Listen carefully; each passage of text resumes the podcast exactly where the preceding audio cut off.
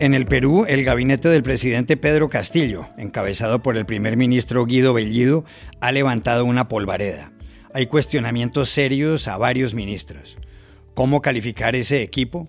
Hablamos con Rodrigo Barnechea, politólogo de la Universidad de Northwestern y profesor de la Universidad Católica del Perú. Los Juegos Olímpicos de Tokio que terminan el domingo se han caracterizado por una conducta singular, el compañerismo, el espíritu olímpico, la humanidad entre los rivales. ¿Por qué está pasando eso? Se lo preguntamos en Bogotá a Antonio Casale, conocido periodista deportivo colombiano. En Chile se ha revivido un debate sobre Pablo Neruda, el famoso poeta premiado con el Nobel hace 50 años. El hecho de que él hubiera relatado en sus memorias que cuando era cónsul en Ceilán violó a una mujer ha llevado a que algunos pidan que no se reedite su obra. ¿Cómo interpretar todo esto? La escritora chilena Claudia Apablaza nos dio las claves. Hola, bienvenidos a El Washington Post. Soy Juan Carlos Iragorri, desde Madrid. Soy Dori Toribio, desde Washington, D.C. Soy Jorge Espinosa, desde Bogotá. Es martes 3 de agosto y esto es todo lo que usted debería saber hoy.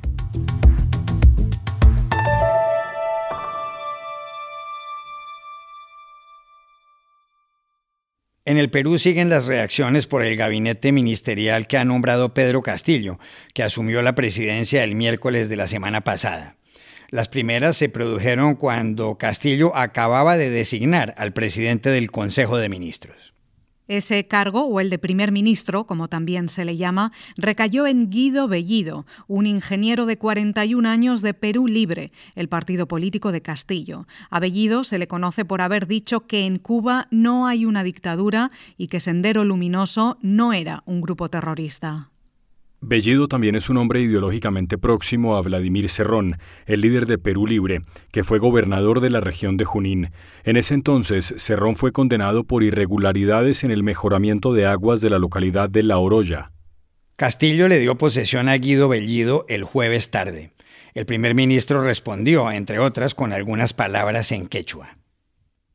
Guido Bellido Ugarte, juráis por Dios y estos santos evangelios, desempeñar leal y fielmente el cargo de presidente del Consejo de Ministros que os confío.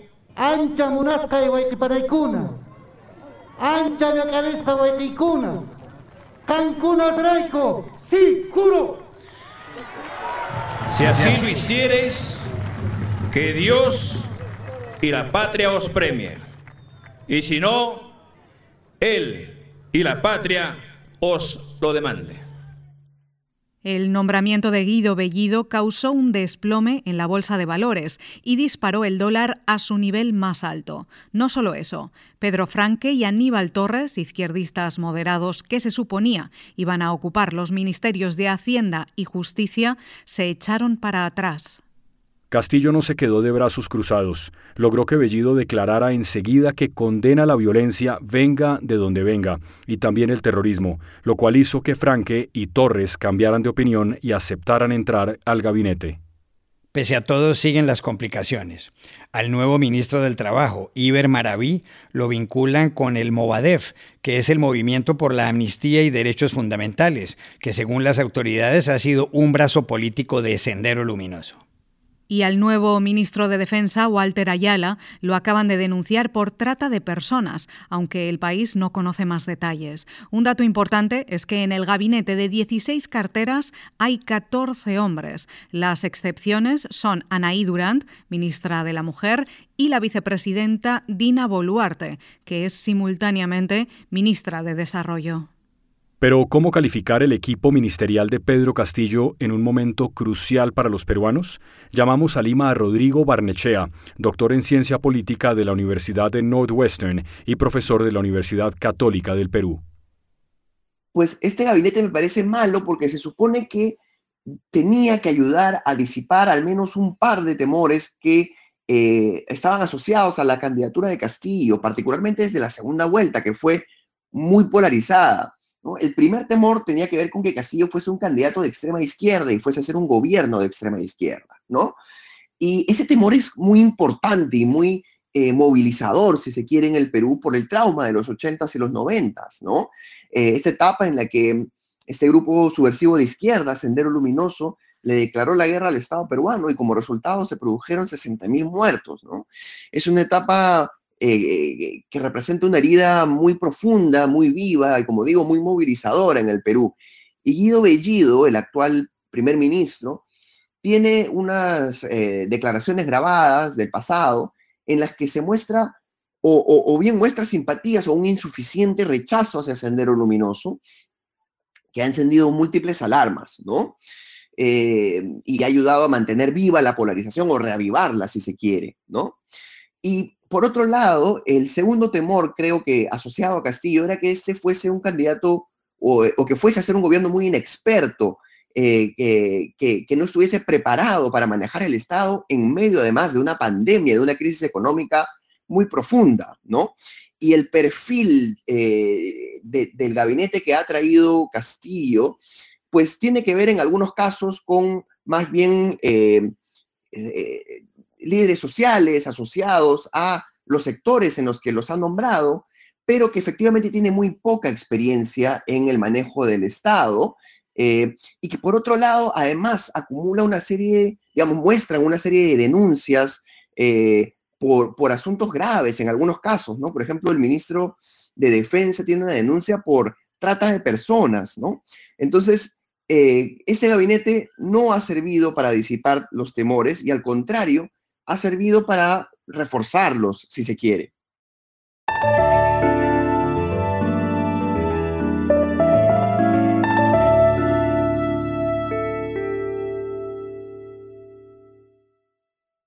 Los Juegos Olímpicos de Tokio, que terminan este domingo, no solo se han caracterizado por la falta de público en los escenarios deportivos por la pandemia del coronavirus, ni por las consecuentes pérdidas económicas que algunos calculan en 15.000 millones de dólares.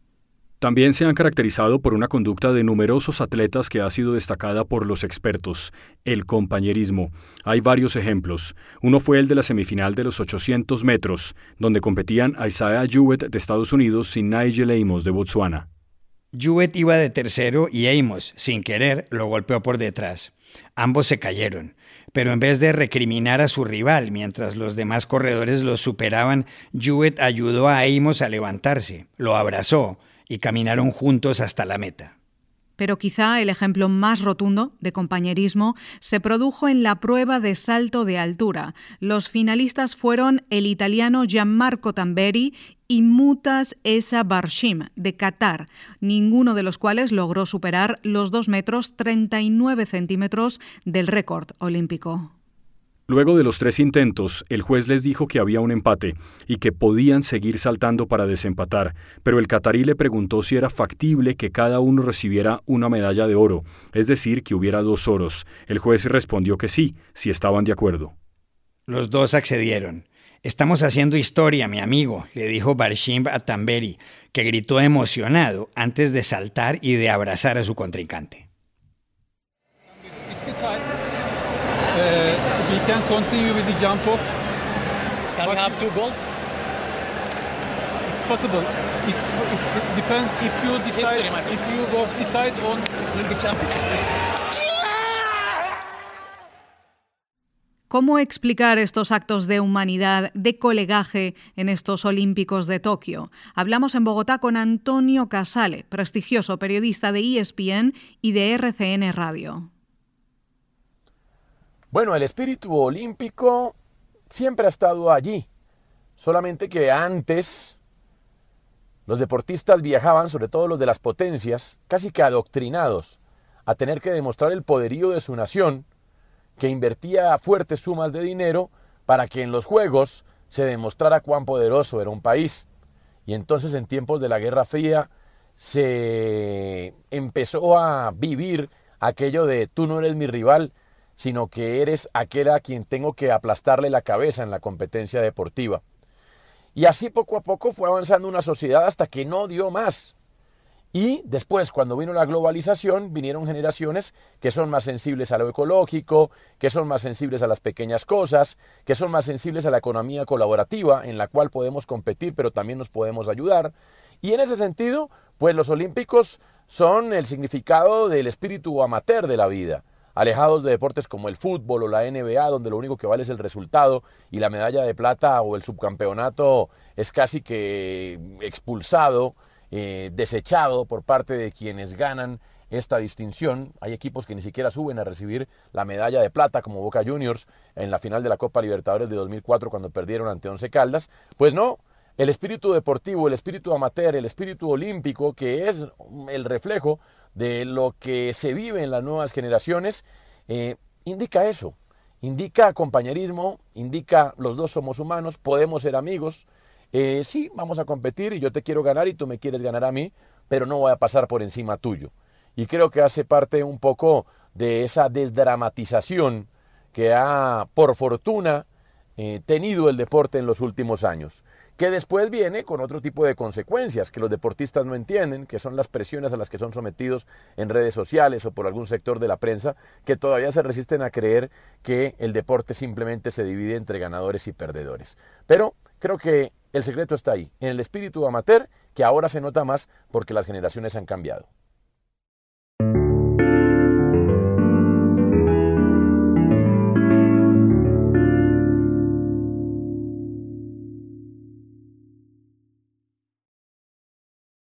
Este año, cuando se cumplen 50 de que la Academia Sueca le diera el Premio Nobel de Literatura a Pablo Neruda, en Chile se ha reabierto un debate sobre el poeta.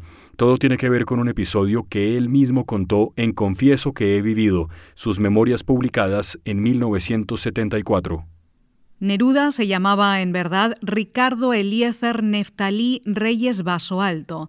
Nació en 1904 en Parral, en el centro de Chile, y se dice que su seudónimo lo tomó del escritor checo Jan Neruda, uno de cuyos cuentos le impactó profundamente. Para el célebre crítico estadounidense Harold Bloom, autor de El Canon Occidental, Neruda fue insuperable como poeta.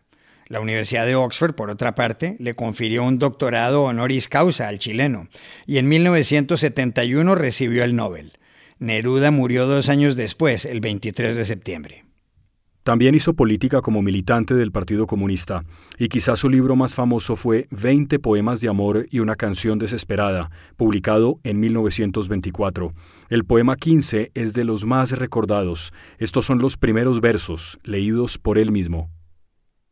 Me gustas cuando callas porque estás como ausente y me oyes desde lejos y mi voz no te toca.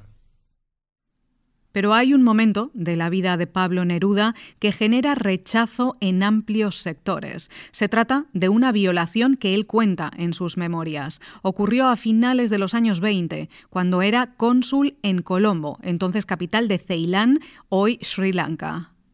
En el libro, Neruda se refiere a la mujer más bella que había visto hasta entonces en Ceilán y que era quien le ayudaba en las labores de aseo. Escribe Neruda. Una mañana, decidido a todo, la tomé fuertemente de la muñeca y la miré cara a cara. Y agrega, no había idioma alguno en que pudiera hablarle. Se dejó conducir por mí sin una sonrisa, y pronto estuvo desnuda sobre mi cama.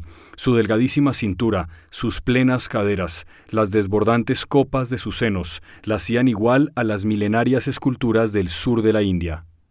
El poeta chileno termina la narración de esta manera. El encuentro fue el de un hombre con una estatua. Permaneció todo el tiempo con sus ojos abiertos, impasible. Hacía bien en despreciarme. No se repitió la experiencia. Ese relato ha suscitado en los últimos cinco años en Chile una polémica enorme. Ha habido incluso quienes han pedido que no se reedite la obra de Neruda y que se les preste más atención a escritoras feministas de la época, como María Luisa Bombal. A la luz de esta controversia, ¿cómo entender lo que está pasando en Chile con la obra de Pablo Neruda? Para saberlo, llamamos a ese país a la escritora Claudia Pablaza. A mí me parece que la obra de Pablo Neruda hoy está muy desprestigiada en relación a ese episodio. Eh, en Chile es un tema que se discute muchísimo. Mes a mes se hacen artículos en periódicos, eh, se les preguntan a los autores qué piensan, a otros poetas académicos, a críticos literarios, a editores, por ejemplo, si, los si lo volverían a publicar, que por qué ya no se estudia tanto la obra de Neruda en las universidades. Y, en realidad también, o sea, no sé, pues si tú vas a una marcha feminista, eh, después del, del mayo feminista de hace dos años, si vas a una marcha feminista, de las últimas marchas, digamos, que, que han habido en Chile, siempre te vas a encontrar con cartas que digan eh, Neruda, cállate tú, no más Neruda, más Bombal, menos Neruda, etcétera. Y, también, por ejemplo, ha aparecido mucho el tema de si esto sería un, sentimiento anticomunista, si estaría directamente ligado, porque Neruda militaba en el Partido Comunista y desde ahí también construyó eh, gran parte como de su popularidad pública, digamos. Y, yo creo que no necesariamente es un sentimiento anticomunista, yo creo que también tenemos que pensar que es un tema más bien de género eh, y, no necesariamente un sentimiento anticomunista para eh, derribar la figura de Neruda. Entonces, para mí creo que mm, la figura de él realmente hoy se ha desprestigiado por todo esto que ha salido a la luz en los últimos años y yo estoy totalmente de acuerdo.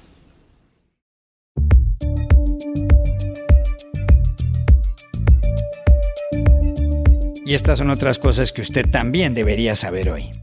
Dos noticias en Colombia. La primera es que la Fiscalía imputará al general retirado y excomandante del ejército Mario Montoya por su responsabilidad en 104 ejecuciones extrajudiciales, llamadas falsos positivos, entre 2007 y 2008.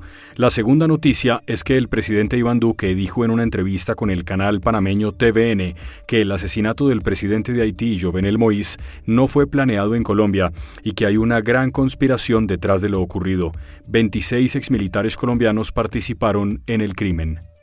En México, el referendo impulsado por el presidente Andrés Manuel López Obrador para enjuiciar a cinco expresidentes tuvo una participación muy baja el domingo. Aunque el sí ganó con el 97% de los sufragios, solo acudió el 7% de los 93 millones de votantes citados. Para que el resultado fuera vinculante, se requería una participación de al menos el 40%. La idea de López Obrador era saber si los ciudadanos estaban de acuerdo con juzgar a Carlos Salinas de Gortari, Ernesto Cedillo, Vicente Fox, Felipe Calderón y Enrique Peña Nieto. Alemania empezará a administrar dosis de refuerzo de la vacuna contra el coronavirus a partir del primero de septiembre. Las terceras inyecciones, que serán de Moderna y Pfizer, se aplicarán a los grupos más vulnerables. Las autoridades sanitarias germanas también recomendaron ayer empezar a inmunizar a niños de entre 12 y 17 años ante el avance de la variante Delta. Y en el Reino Unido, la campaña para ofrecer dosis de refuerzo comenzará el 6 de septiembre, según el diario The Telegraph. El objetivo es proteger a la población antes de la temporada navideña. Y aquí termina el episodio de hoy de El Washington Post, El Guapo. En la producción estuvo Cecilia Favela. Por favor, cuídense mucho. Y pueden suscribirse a nuestro podcast en nuestro sitio web, elwashingtonpost.com, seguirnos en nuestra cuenta de Twitter, arroba el post, y también nos encontrarán en Facebook, buscando el Post Podcast. Chao, hasta la próxima.